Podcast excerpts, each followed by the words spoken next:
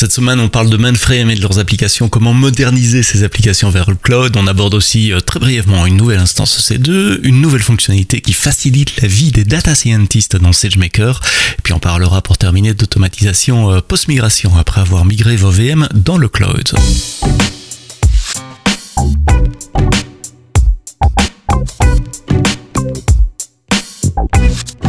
Bonjour, bienvenue dans ce nouvel épisode du podcast AWS en français. C'est tous les vendredis, vous le savez, une semaine sur deux, euh, les nouveautés AWS des deux dernières semaines, une semaine sur deux avec un, invité.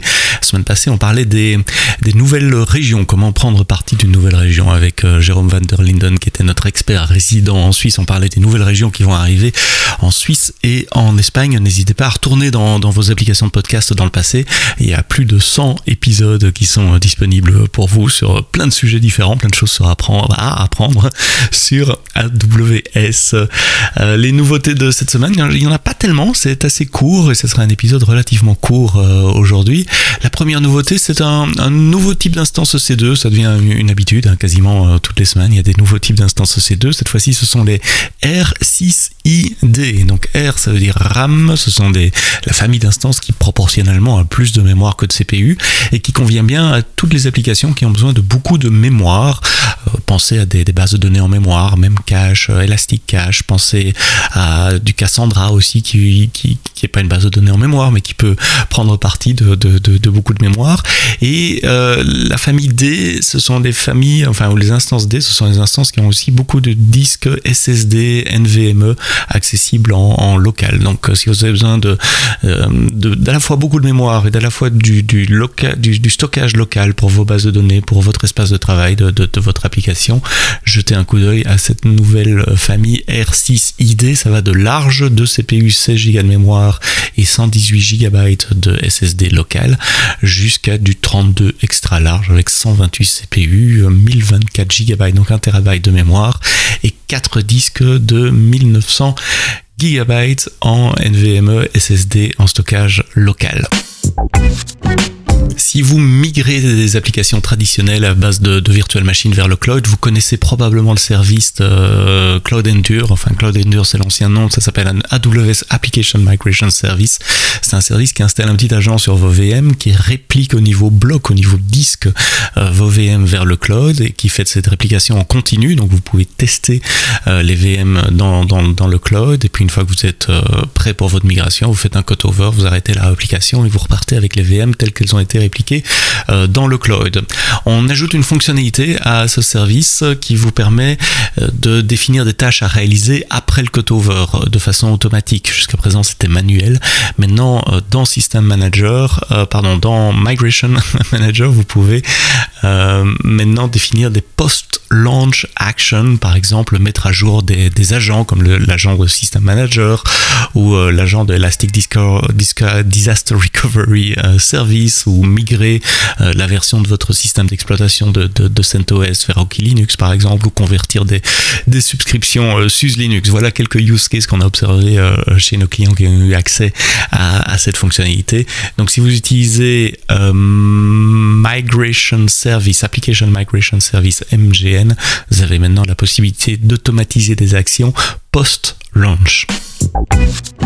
Pour ceux qui font de l'intelligence artificielle, de l'apprentissage machine, vous utilisez probablement SageMaker et dans SageMaker, je vous présente Data Wrangler. Data Wrangler, c'est un service qui permet de, réduire du temps pour agréger des données, pour préparer euh, les données. Euh, souvent, euh, ça vous permet de, gagner plusieurs semaines de travail parce que ça simplifie ce processus de préparation des données avant de, lancer votre job d'entraînement.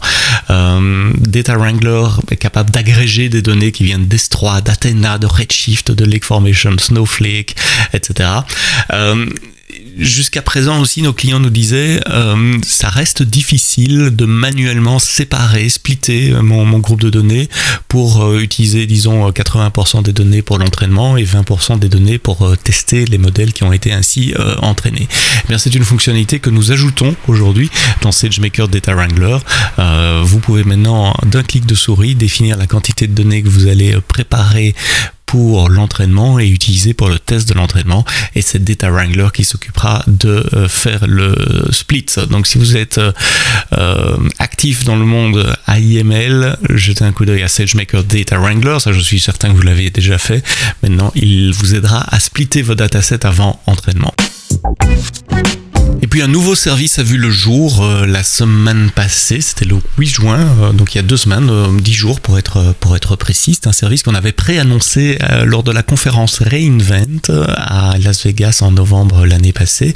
C'est un service qui permet de moderniser vos applications mainframe. Vous savez, les mainframes, ce sont ces gros ordinateurs centraux qui ont vraiment révolutionné l'informatique dans les années 60-70, qui, qui, ont permis bah, de construire des banques, des sociétés d'assurance, des États entiers utilisent encore des, mainframes aujourd'hui pour calculer les taxes, pour calculer la paye.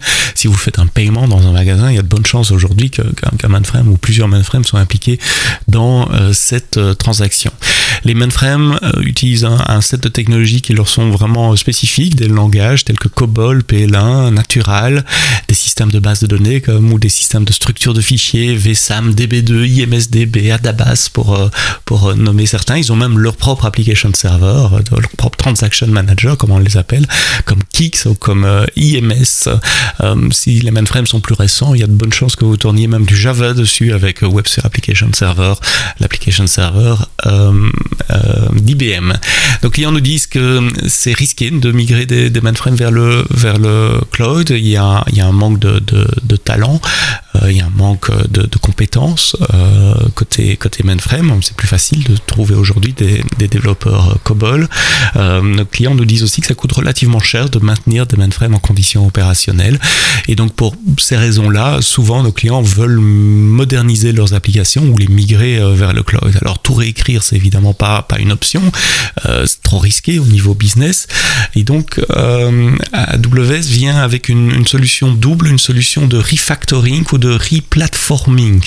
Euh, donc l'idée du euh, refactoring, c'est d'utiliser des, outils, une société qu'AWS a acheté qui s'appelle Blue Edge, euh, qui permettent d'analyser votre code COBOL, PL1 ou JCL et de le convertir en Java automatiquement. Donc c'est une espèce de, traduction de votre code COBOL, PL1 et JCL, et puis de fournir un environnement d'exécution qui fait que ce code peut euh, fonctionner dans, dans, une instance Linux. Donc ça c'est du refactoring.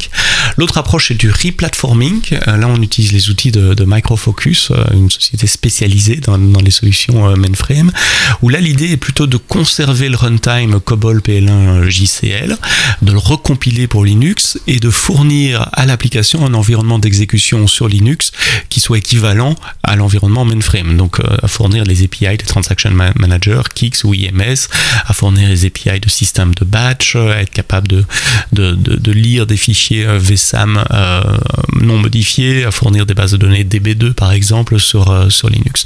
Donc soit on transforme le code en Java et on le tourne dans un, runtime Java, soit on ne touche pas au code, on le recompile et on lui fournit un environnement d'exécution identique sur, euh, sur mainframe. Donc euh, refactoring ou replatforming. Eh c'est ce que ce nouveau service de mainframe modernization vous offre. C'est un service entièrement managé, c'est-à-dire que vous n'avez pas installé ces outils de Blue Edge Microfocus. ça vous donne un runtime avec toutes les, les, composantes préinstallées et pré-gérées en suivant les best practices d'architecture AWS. Ça veut dire des load balancers, des auto-scaling groups, des VPC. Tout ça est entièrement géré euh, pour euh, vous.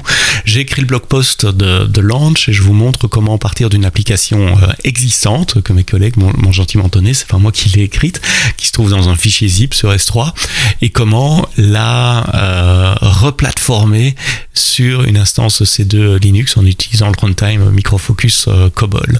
On choisit son environnement, développement ou production. Donc développement c'est une instance dans un subnet, production c'est plusieurs instances avec du load balancing, on attache le stockage, on crée euh, son application, on dit où se trouve le fichier zip et, ce qu'il y a dedans, et on importe les datasets, donc tous les fichiers VSAM de, de, de, l'application, et le service crée pour moi un environnement où le code COBOL va être recompilé, va être exécuté, et puis je n'ai plus qu'à prendre un, émulateur de terminal 3270, euh, vous savez, ces terminaux noirs et verts, euh, on en trouve sur la marketplace, j'en ai utilisé un de, de, la marketplace, on entre l'URL de son load balancer et bim, voilà, on a un écran vert, on a une application mainframe qui tourne sur EC2 sur Linux. C'est un peu magique, je dois, le dire. C'est pas de la magie évidemment en dessous, ce sont soit les outils de Blue Edge, soit les outils de, Microfocus euh, Cobol. Comme d'habitude, euh, c'est un service entièrement à la demande, donc il n'y a pas d'engagement sur le long terme, il n'y a pas de, frais euh, fixes au départ, vous payez à l'heure des, services qui sont déployés. Les licences des outils tiers que, dont, j'ai parlé, Microfocus, sont inclus dans le prix par heure, donc vous n'avez pas de licence additionnelle à acheter. Idéal pour pouvoir euh, tester, prototyper euh, sans risque euh, votre, votre migration. Et puis, une fois que vous êtes confiant, ben, vous pouvez lancer cet environnement. Il y a évidemment des saving plans et, et des, des reserve instances sous, sous, une forme de, de, facturation plus, plus classique si vous envisagez le long terme avec ce service. Voilà, si vous avez ou si vous avez des amis qui tournent des applications mainframe autour de vous et qu'ils pensent à quitter le mainframe, c'est extrêmement facile de démarrer avec, avec ces services et puis on a tout un réseau de partenaires aussi qui sont certifiés sur ces solutions et de consultants chez nous également, de, de ProServe, Professional Services, qui peuvent vous aider dans ce genre de euh, migration. Euh, Mainframe Migration euh, Service est disponible pour tout le monde depuis ce mois de juin 2022. Voilà, je vous avais dit que c'était assez court cette semaine, juste 4 ou 5 nouveautés que j'ai accrochées à gauche et à droite. On, se retrouve la semaine prochaine pour parler de banque à ce service, de faire tourner euh, des fonctions banque, euh, non plus sur du mainframe cette fois, mais dans des fonctions lambda. Comment faire tourner une banque dans, lambda? Euh, Ça sera le podcast qu'en principe on pourra écouter la semaine prochaine avec la startup Trésor. Le circuit des conférences recommence également. Il y a la conférence Vox Days à Luxembourg les 21 et 22 juin la semaine prochaine. J'y serai le mardi 21 juin avec un talk sur OAuth en fin de journée. Et puis la semaine d'après, 30 euh, juin et 1er juillet, euh, plus au sud à Montpellier, il y a la conférence Tech euh, qui aura lieu à Montpellier. Et j'y serai également. Donc si vous êtes soit au Vox Day de Luxembourg, soit à Tech de Montpellier, passez dire bonjour. ça sera l'occasion de, discuter du bout de gras ensemble du podcast AWS, de ce que vous faites sur AWS euh, également. Et je serai euh, ravi d'échanger avec vous. Merci d'avoir écouté euh, ce podcast AWS en français jusqu'au bout. Rendez-vous vendredi pour un prochain épisode. Et d'ici là, quoi que vous codiez, codez-le bien.